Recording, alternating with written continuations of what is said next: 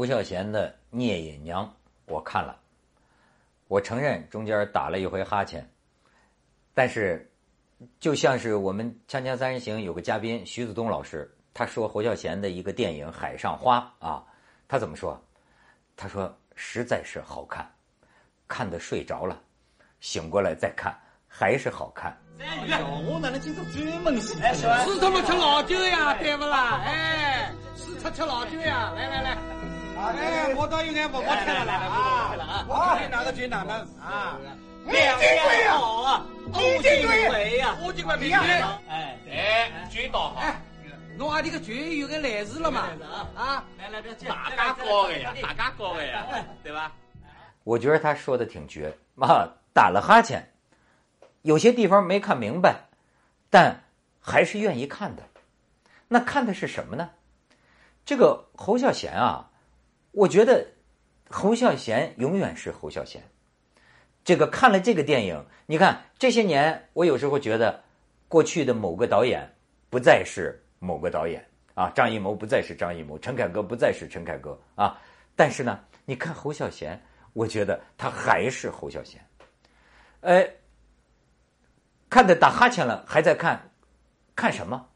显然有的时候啊，甚至。看的不是故事，甚至看的不是情节。我觉得我挺爱看的一种啊，是胡孝贤啊，他老想拍出这个生活的质感，生活的质感。比方说，这个唐朝人屋子里边是怎么跟小孩玩这个重重的帷幕。你看他虽然拍的很多美丽的景色，像中国的水墨山水画，但是你注意到没有，他不是用音乐压过了一切的声音，哎，甚至他不是沉默的。静美的画面，它中间一直有虫子叫、鸟叫、人走在草丛里的声音，所以尽管是空灵的那种风景，可是人在山水间，让你觉得特别身临其境，特别真。所以有人的评价是，他让唐朝落在了地上。当然，在这个电影里有一个矛盾，就是啊，过去这个侯孝贤，米尔泰尔拍几十年前的生活场景。哎呦，人们因为有人见过，人们可以说拍的好真呐，真的跟真的就是一样的。但是呢，唐朝谁见过？比方说有人就抬杠了，说唐朝人说文言文吗？文言文是书面的语言，难道他们口头真的说文言文吗？说不定他们的口音有点像广东人呢，叮叮咣咣的，你没有人听到过。哎，包括侯导啊，八年磨一剑，对这个历史细节啊做的考究很。很死磕，很较劲，但是仍然能挑出蛛丝马迹的这个纰漏。那我就说了，那是他构建出来的唐朝的生活场景。可是，即便你不认为它是唐朝生活的真实的这个质感呢，他也想拍出一种生活的氛围，就那种氛围。所以很多时候看侯孝贤的电影啊，感受的是那种味道、那种劲儿、那种氛围。比如说。哎，这舒淇在帷幕后边这种偷窥也好，或者旁观也好，哎，很多时候侯孝贤电影的这个视角啊，你就可以假设你是一个旁观者，你是一个偷窥者，然后呢，看到这个真实生活里啊，一幕又一幕那种感觉。当然，我说这个事儿啊，呃，这个我要这个先补上一桩旧事。就是我在这个天天里头讲过唐人的传奇那个聂隐娘的故事，但是有个尾巴没讲完，今天正好可以补上。就那个唐人传奇里的聂隐娘啊，就是她本来啊是这个魏博节度使这头的，但是到后来呢，魏博节度使派他去杀另一个节度使刘昌义，结果他反而呢效力于刘方刘刘昌义，改投刘昌义。然后帮着刘昌义啊，抵挡了魏博节度使这边先后派来的空空儿啊、晶晶儿啊，这个刺杀聂隐娘，保护了刘昌义。最后刘昌义啊要进京觐见皇上，聂隐娘跟他告别，说：“你走你的阳关道，我呀从此之后，哎，寻山水，访智人，寻访奇人异事。你呀就跟我这老公，他不是有个老公吗？这个魔镜少年也是。”呃，神神秘秘的这么一个魔镜少年，说是她老公，说给我老公谋一虚职就行了。聂隐娘从此不见踪影。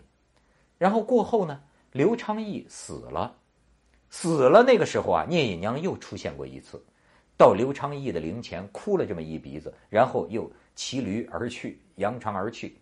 后来呢，又记载刘昌义的儿子刘纵到一个地方去做官，行走在蜀道，就过去咱们说四川那边蜀道难嘛，行走在蜀道上，一见前方聂隐娘又出现了，骑着头白驴，然后聂隐娘跟这个刘昌义的儿子刘纵啊，嘴里塞了个药丸，说这地方不适合你去做官啊，我这药丸只能保你一年的命，你啊还是赶快别做这个官了，回家吧。结果这个刘纵呢，没把聂隐娘说的话当回事儿，继续做官，做到一年头上，果然身亡，暴病身亡还是怎么着就死了。但是让我遐想的是，这个传奇小说里最后的这个描写，就是在蜀道上，刘纵啊，这个故人之子刘纵和隐娘最后一幕，刘纵吃了隐娘给的药丸，当然这个隐娘送礼啊，送这个彩绢呐，送给这个隐娘。但是原文写道：“隐娘不受啊，不要。隐娘不受，怎么走的呢？沉醉而去。隐娘不受啊，在蜀道上沉醉而去。你看这个写的多有多有那种味道。好，我看了侯孝贤的《聂隐娘》，我才发现，他整个把这个故事啊，刘昌义节度使的这一块隐娘在刘昌义节度使那一块啊，就全给搬走了。”不要了，他认真的考据了魏博节度使，就围绕着张震演的这个田季安，魏博节度使在唐德宗那个时候真实的历史啊，那个时候藩镇割据，皇就是皇庭啊和这个节度使之间的种种的这种阴谋啊周旋，哎，他把这个历史背景啊去显示出来，而且侯孝贤的这个电影啊。要不您就 就就就别爱看，要看呢，确实需要做点功课。就是你对那个时候的这个历史啊了解的越多越好，而且呢，仅从情节上看，没有什么看不懂的。你比方说，他在这里边故事就是讲啊，哎，侯导不怕剧透，他自己亲口说过，说看这个聂隐娘啊，观众进场前对这个故事了解的越多越好。所以咱不妨给他讲这个故事。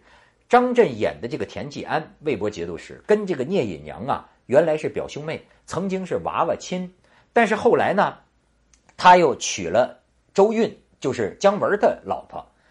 这 没姜文什么事儿啊，就是因为有另一股势力来投奔魏博节度使，那为了结纳这个关系啊，就废了这个娃娃亲，就娶了这个田元氏。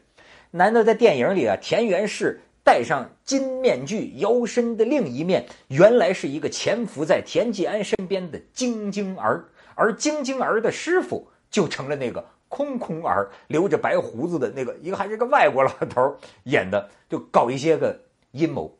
然后这个白衣女尼呢，变成了道姑，这个道姑啊，训练聂隐娘成了杀手，然后又把聂隐娘派回到田季安的身边。本来可能是让聂隐娘啊刺杀了这个田季安，但是聂隐娘啊回回反倒救了这个田季安。聂隐娘跟田季安，你看侯侯孝贤拍电影就是简而又简，就是能能少说一句话，绝不多说一句话。就是他就跟田季安最后说过一句话，就是晶晶儿就是这个周韵想弄死怀了孕的这个田季安的另一个姬妾胡姬嘛，结果。聂隐娘救了，救了之后，把刀架在田季安脖子上，跟他说了一句：“胡姬怀孕了，走了。”最终没有杀田季安。最后一幕就是他拜别师傅嘛，就点出了一个，就是聂隐娘的为人。这个师傅开头不就跟他说嘛，说你这个人啊，有人情啊，有人伦呐，所以你不是彻底的这个刺客。最后这个师傅就是。跟这个聂隐娘就是说了嘛，隐娘就是说，杀了这个田季安，孩子尚小啊，这个最后啊，这个这个地方会乱等等，说了他的理由，他的师傅对他深深的失望，但是聂隐娘就此而别。但是你看最后那个镜头，他的师傅哗一下又偷袭聂隐娘，隐娘最后跟师傅打起来，感觉功夫青出于蓝了，最后都没见血呀，把师傅这个白袍擦划出一道印儿来，他那个牛角匕首划出一道印儿，尹娘飘然而去，去了哪儿呢？跟着他这个魔镜少年呐，就他这个这个呃传奇里他的老公啊，去了新罗，就奔朝鲜那方向飘然远去。所以你看他这个电影，我我说看的是什么？他是。不是诚心让人看不明白，而是哈，我觉得就像是一个不愿意张扬啊，非常的这个低调，哎，就让你慢慢琢磨那个里边的味道。就像中国的这个水墨画，中国国画有留白的传统，你看他的这个这个聂隐娘里头留的白可太大太大了，所以说这里边你琢磨着的任何一个人。和他的背后，可太耐琢磨了，以至于很多观众都提抗议了。